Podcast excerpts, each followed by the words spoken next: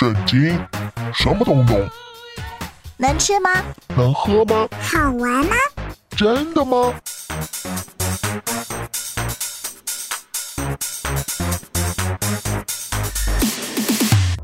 圣经鸡尾酒。干杯！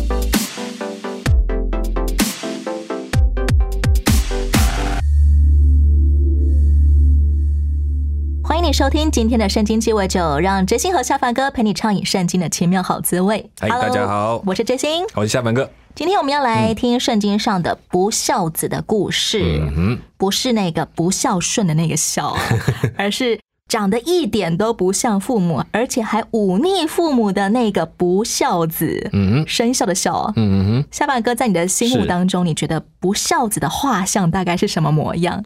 不孝子啊，就是说跟他爸妈没有学好，没有学到爸妈好的东西的人。长歪了，对，长歪了，就是你整个就是跑离谱了。所以我说不孝子，你看没有像你的爸妈这么好，这个不对的。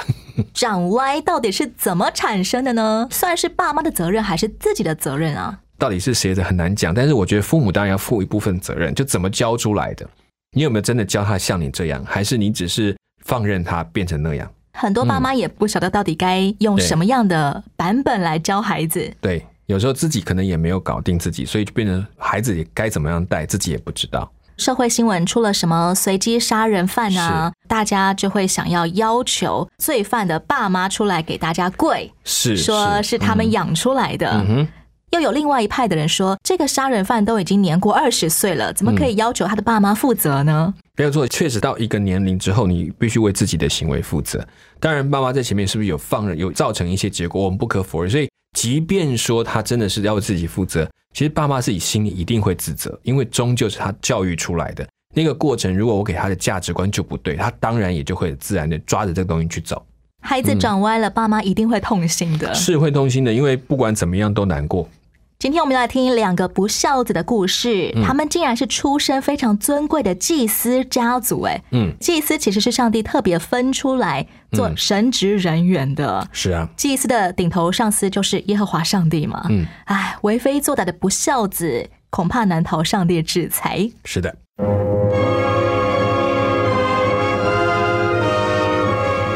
每年，以利加拿和家人到示罗去敬拜上帝。当他们看见萨姆尔的身量和品格一起成长时，便引以为傲。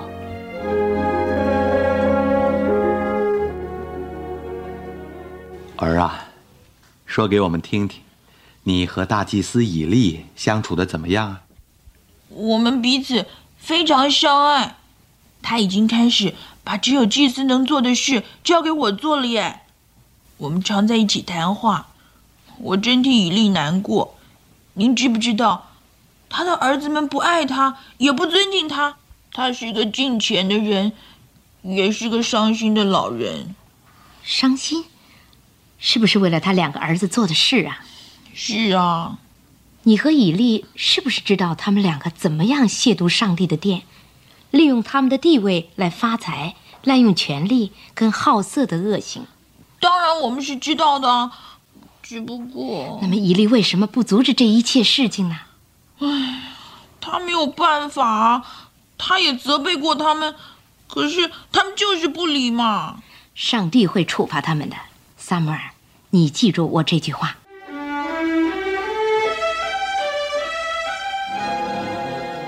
一天晚上，萨姆尔和以利结束黄昏礼拜以后，以利跟往常一样在房间睡觉。大人，你还有什么需要我做的吗？呃没有了，萨摩尔，要做的你都做了，现在你也去睡觉吧。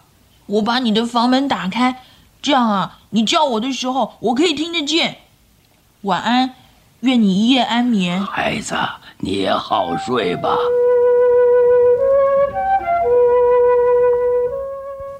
萨姆尔回到圣殿中，他的小床离上帝的约柜不远，就躺下睡了。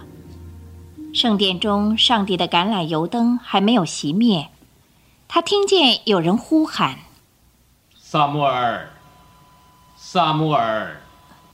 一定是以利在叫我，我就来啊！大人，你要我做什么？你说什么呀？大人，你刚才叫了我啊！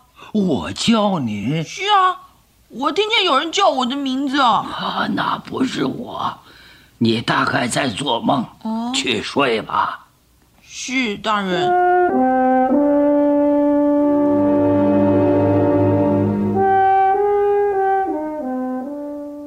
萨姆尔，萨姆尔，哎，又来了！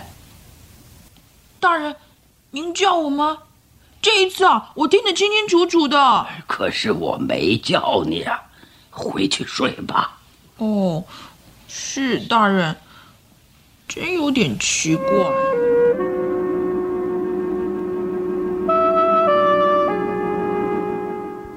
萨姆尔，萨姆尔，哎，这次是以利在叫我了。我在这里，大人，您叫我吗？萨姆尔，可能是耶和华上帝呼喊你，回去躺下。如果你又听到有人叫你的名字，就说耶和华，请说，仆人静听。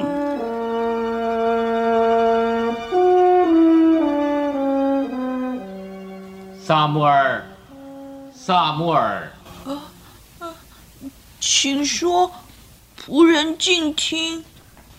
看呐、我在以色列中必行一件事，叫听见的都必耳鸣。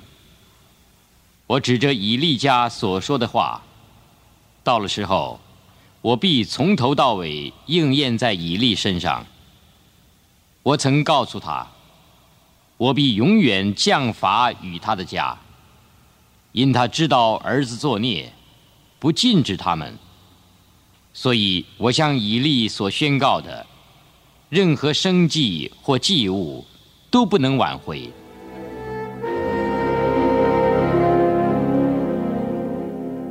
萨摩尔，萨摩尔，是以利来了，大人。我希望他不要问起昨天晚上的事。大人，我在这里，您睡得好吗？还不错。我要问你，那声音有没有第四次叫你？嗯，有啊，大人。那是耶和华叫你，是不是？是的，大人。他对你说了些什么？嗯，孩子，不要向我隐瞒。你若将上帝对你所说的隐瞒一句，愿他重重的降罚于你。萨姆尔只好把一切的话都告诉了他，一句也没有隐瞒。这是出于耶和华，愿他行他眼中认为妥当的事。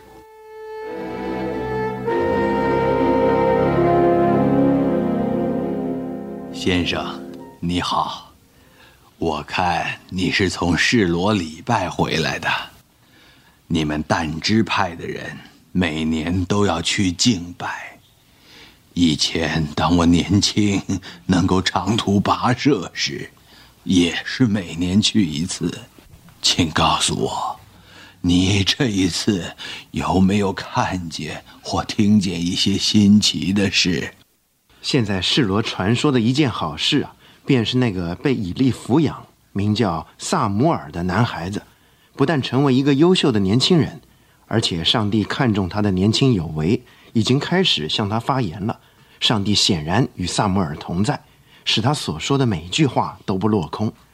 从但到别是巴，所有的以色列人都知道耶和华立萨姆尔为先知了。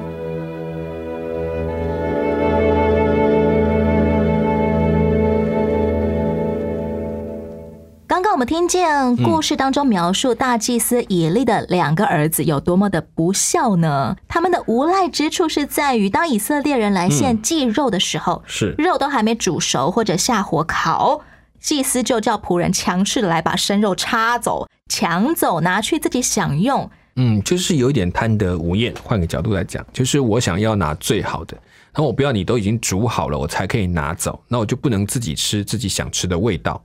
其实原本他们也是要来等到肉熟享用的。祭司没错，就是按照那个献祭是有规定，哪一些是属于他们的那个摇祭啊，或什么那些部分是讲好一定是属于祭司的。但是也有一些就是变成说我不要等到你拿过来，然后把那块举起来，我要选我要的东西，这个部分就不太一样，而且是变得有一点说滥用这个祭司的权责，就是我决定就好，你们不要管。事实上，圣经都已经记载。在他们所知道的立位记或在这些律法当中，都写得很清楚，哪一些你可以拿，哪一些你不可以拿。那这件事情，他们并没有教导百姓。何弗尼跟菲尼哈他们两个，除了喜欢滥抢生肉来自己烹煮来吃以外，对的。圣经记载他们做的坏事，还有另外一样是跟会幕门前伺候的妇人苟合。这就是有点在滥用祭司的身份，曲解神的话，或者是说滥用这个权柄，做他自己想做的事情。就是我们今天讲的神棍的模式，以神之名做我想做的事，而不是按照神教导我去做我该做的事，这就是出现了问题了。就是他们开始把自己当神，神只是他的幌子，你们听我的就好。算是把来圣殿工作的姐妹当成某种妙计吗？嗯，类似像这样，或者说用他的方式来解释，你必须要跟我有关系，或者是用他的权势去压他想要跟我有关系，上帝才会祝福你哦。是类似这样这种模式，他其实弄错，就是他们回到如果圣经为什么要把律法写的这么清楚，献祭的例条写的这么清楚，就是让两方献祭的人跟在当中执行的人都遵守上帝的要求，而不是凭着自己高兴怎么改就怎么改。可能有很多头脑昏花的姐妹就这样子被诱拐了。对，所以那个神棍就说：“我只用神的名说，我说了算，而不是圣经说了算。”这件事情就跳开了，把神当做自己的幌子罢了。大祭司以利来劝告两个儿子，是。可是为什么圣经形容说这两个儿子不听爸爸的劝告，是因为耶和华想要杀他们？嗯，就是有点任凭，说你们都这样去做，怎么教你都不听，那你就等着承受后果吧。上帝会想要杀人吗？我觉得上帝倒不是真的想要杀人不杀。如果你回到在我们早期讲到出埃及的时候，就有提到他任凭法老的心意，他其实就要显明什么。其实这件事情也相对的，在这个过程当中，好，我就由你自己决定，然后承受后果，也让人看看不听话的结果，或者是你不愿意按照那些劝告做的结果是什么。他们不听爸爸的劝告，所以上帝也不理他们，嗯，就让他们多行不义必自毙就等到最后的结果吧，这样子，然后也成为其他人的见解。为什么上帝会说以利这个爸爸他尊重儿子过于尊重上帝？这是说以利太懦弱了吗？你没有好好管教儿子？他以祭司的身份来讲，他其实知道这个事情，他可以做的第一件事就是停止他们一切所服侍的机会。开除对，就说你不要再接触，就是说你没有按照神的话，你就不是神的仆人。他是大祭司，他有权柄可以去阻止或者甚至处罚这件事情。早期的以色列律法当中更强调，那个父亲如果管教儿女，如果打死了，那都不是他的错，因为他是按照正道管，他孩子不听劝，所以该受这个刑罚，众人都可以来一起来管理的。所以这件事情也确实在那里退下来了。孩子不听，他就算了，表示他不尊重他的上帝，尊重他的儿子。以利自己是一个谨守分祭的大祭司，道德操守啊，或者升任祭司工作，一切都做得很好，怎么会就在儿子败坏的事情上面退让呢？睁一只眼闭一只眼，这也是我们最大的痛，就是看那个情景，看到高过了一切，然后就替他找了很多理由解释他为什么这样，为什么那样。这就是我们为什么那个做爸爸或者做父母的心要很小心，有时候我们会过于的给自己家人或自己有太多的理由。我儿子很乖的，都是别人带坏他。呀，也是刚刚好啊，他其实也没有那么严重，等等等。其实这就是一个很大，他忘他自己还有祭司的职分。怎么会以利没有把自己的儿子教好，却能够把学徒撒母耳教的蛮好的？其实对别人的孩子没有这么的不忍心啊。因为换一个角度来讲，有时候我们就好像在家里面学钢琴的人，你也有发现，他去教不教自己的小孩的，他可以教别人，不能教自己的孩子，因为要不过于严厉，要不过于。宽容都没有办法教好，所以有时候我们就宁可易子而教。中国人讲易子而教，就是为这个原因，让他学习很正统、很规矩。该劝的时候，我不会下不了手，不会说不出口这样的概念。这这种选择也是因为非常了解自身的软弱。是我们又不免为自己人找答案、找理由解决嘛？其实以利家的亲子关系。反映在某些教会当中，也是常常可以见到的。是教会当中有一些德高望重的长老啊、执事啊，是。但最后大家听闻他的孩子却过着非常败坏的生活，就会让人忍不住捏把冷汗。到底是怎么回事呢？我没有办法百分之百的答案。有时候真的，上帝他的安排让他也很痛心，这些长也很辛苦，甚至奉献许多，自己也这样做榜样。可是孩子就是没有办法，也可能因为他太过投入了，没有时间照顾自己的孩子，孩子就开始心生的怨恨，甚至觉得对这个上帝也不满。也有碰过这种状况，这两者到底怎么样是平衡，我们真的很难说。但我们只能为他们祷告。但是你会发现在教会有这些，他也会让孩子暂时不能够接触教会的事情，他也知道，他懂，他也不会任凭他去做。但那个痛心是少不了的。最不好状况是。有时候我们在教会一个生活，回到家是另外一个生活，孩子就看在眼里，他就会觉得他会效法他在暗地的生活，而不是他表面的生活。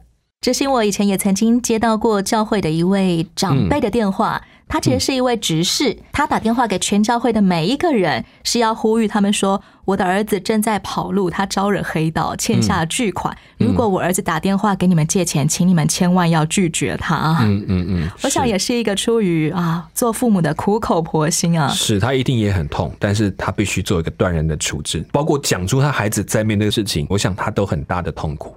圣经记载说，何弗尼跟菲尼哈他们做的坏事，其实是藐视上帝。没错，对应到现代教会，哪些行为也算是藐视上帝呢？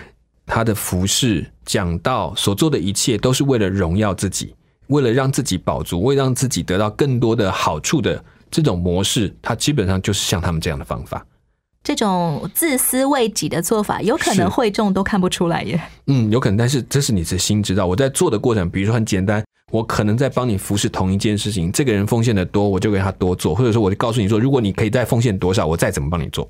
这跟外面的法事做法很像，你花多少钱消多少的灾，这个概念很像的时候就很危险。跟里面就是说，如果这些事情让我觉得我更被尊重、更被荣耀，我就做得更好，做得更多，这也是危险的。就是我忘记我是为上帝而做，不管它的多跟少，都是我为着上帝去服侍，那是不一样的。最危险的就是把教会的神职侍奉当成我自己的事业，用我的野心来经营。对我的经营就是我能够被高抬多少，我能够拿到更多，表示我的越成功，这件事情是很危险的。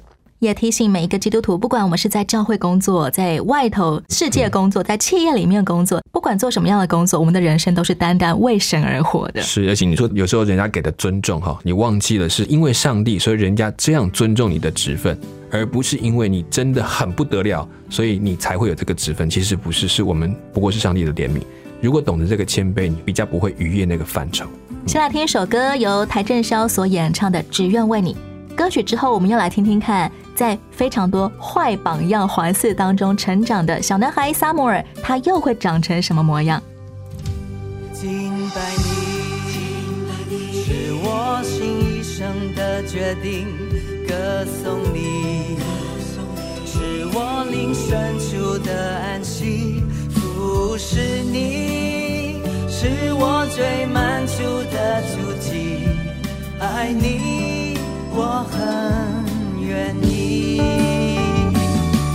主啊，掌管我心，使我降服于你，塑造我的生命，成为你的喜悦。主啊，给我信心，让我为你呼吸，只要还有气息，用我一生来心，是我降服于你，塑造我的生命，成为你的喜悦。主啊，给我信心，让我为你呼吸。只要还有气息，用我一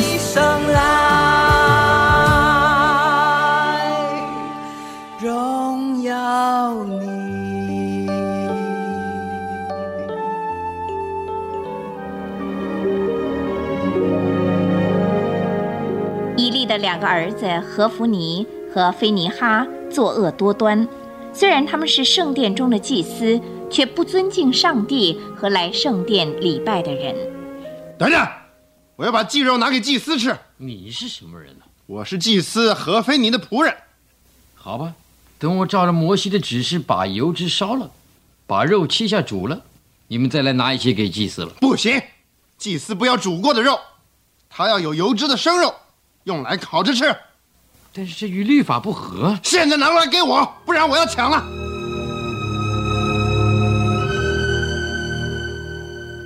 伊利两个儿子的恶性传到他的耳中，使他非常伤心。他想与他们理论，但没有用。菲尼哈，老爸爸又传了口信儿，要我们去看他。对了，哈弗尼，有人打了我们的小报告。儿子们呐，我听见每个人都谈到你们的丑事，这样不行啊！在上帝的百姓中传言有关你们的，都是些坏事。你们应该是国家的宗教导师，在生活中做他们的榜样。现在你们的罪行不但侵犯了人，也冒犯了上帝。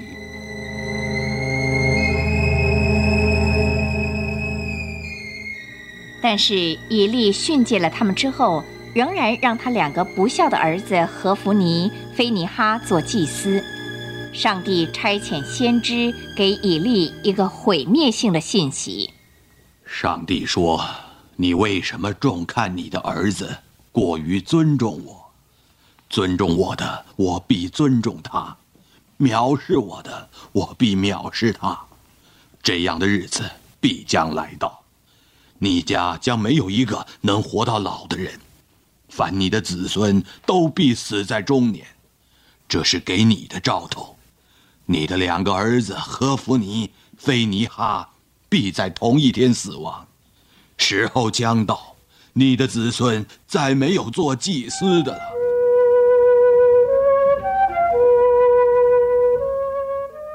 萨姆尔年纪越大，以利就越信任他。萨姆尔啊！我爱你像我自己的儿子一样，我是多么希望我自己的儿子和弗尼、菲尼哈能像你一样，可是事与愿违，他们非常愚蠢、不顺从，而且完全不尊敬圣殿中的事。唉，我是多么希望我能改变一切，可是已经太迟了。当他们年幼还可以教导的时候，我应该严格的教训他们；即使是现在，我都应该免除他们的祭祀之分。唉，我是在懦弱，我身体也衰弱。萨穆尔，当我的年纪越来越大的时候，我要你肩负起更大的祭祀的责任。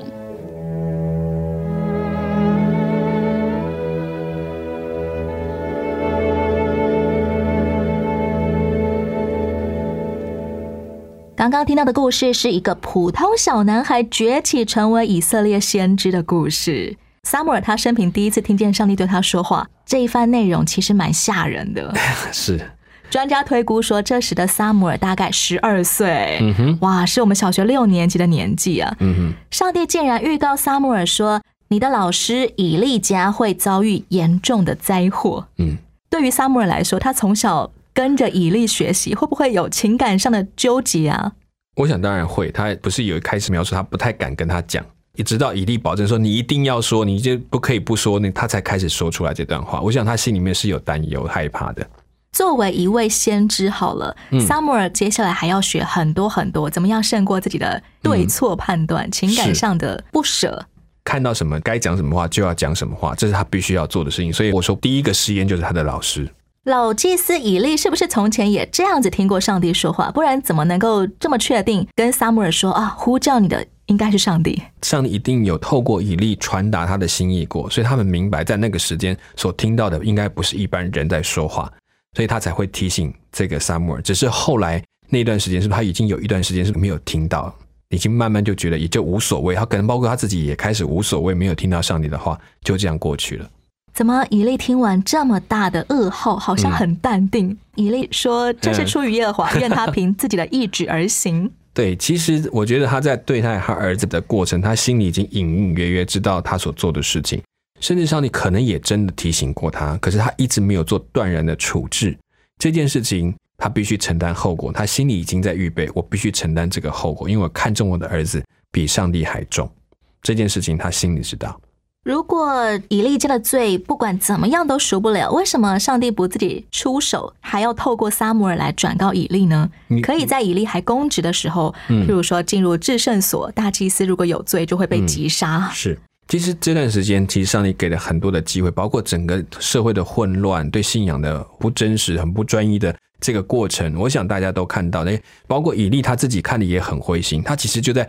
行礼如仪的去做这些事情，他就这样去完成。他对上帝的渴望也不多了，就这样，所以他慢慢的就不会看重这些事情。上帝真的对他讲话，可能也听不进，就如此而已。所以在这个时候，透过了沙漠尔在跟他讲，你会发现其实还有一段时间，这段时间仍然还有机会。以利的淡定，其实也可以看出整个社会，连大祭司的心肠，特别是看待上帝话语的那一份心肠，都已经慢慢慢慢削弱了。其实，如果那一天他听到他去做了，再继续做一些决定，还或者可以挽回神的心意，但是他还是任凭这件事情继续的这样发展下去。显然是一种温水煮青蛙的社会了，大家都越来越无感，有杀身之祸临到我了，仍然非常的无感。对，你看他的淡定，其实你会说，哦，是不是他早就知道？他无所谓，他反正还没有来，还没有来，反正还没有来。为什么撒母耳他不是崛起做一个大祭司，而是做先知呢？大祭司还是有在他们继承上的身份的问题。那其实萨穆尔呢，他已经某种程度是兼具两个身份，就是祭司跟先知的身份都在他身上的混在一起。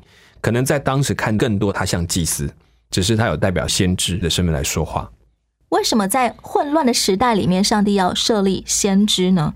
其实等于在警告祭司，因为你有发现他在讲的话，常常在讲祭司这一面，你们应该做的事没有去做，也就是说。原本祭司应该在当中坚守神的律法，展现神的律法，教导百姓上帝的律法。他们放弃的那个职分，只停留在做献祭、行礼如仪，好像掌握一个密钥、一个钥匙，好像你们要透过我才可以跟神说话的那个权柄，却忘记这权柄是为着他能够把神的话正确的教导在百姓当中。这个东西没有了，所以用先知的身份来取代，来警告这些掌权者，当时的所谓祭司这些领袖们，由他来提神警告他们。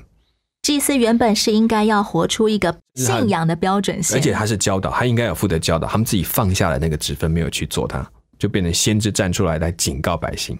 是不是在人类历史上，每当我们的信仰混乱的时候，可能从教会啊到民众都不认识真正的耶和华上帝的时候，就需要有先知的出现呢？是，其实先知这个职分，当然在过去有一些特定的人被称为先知。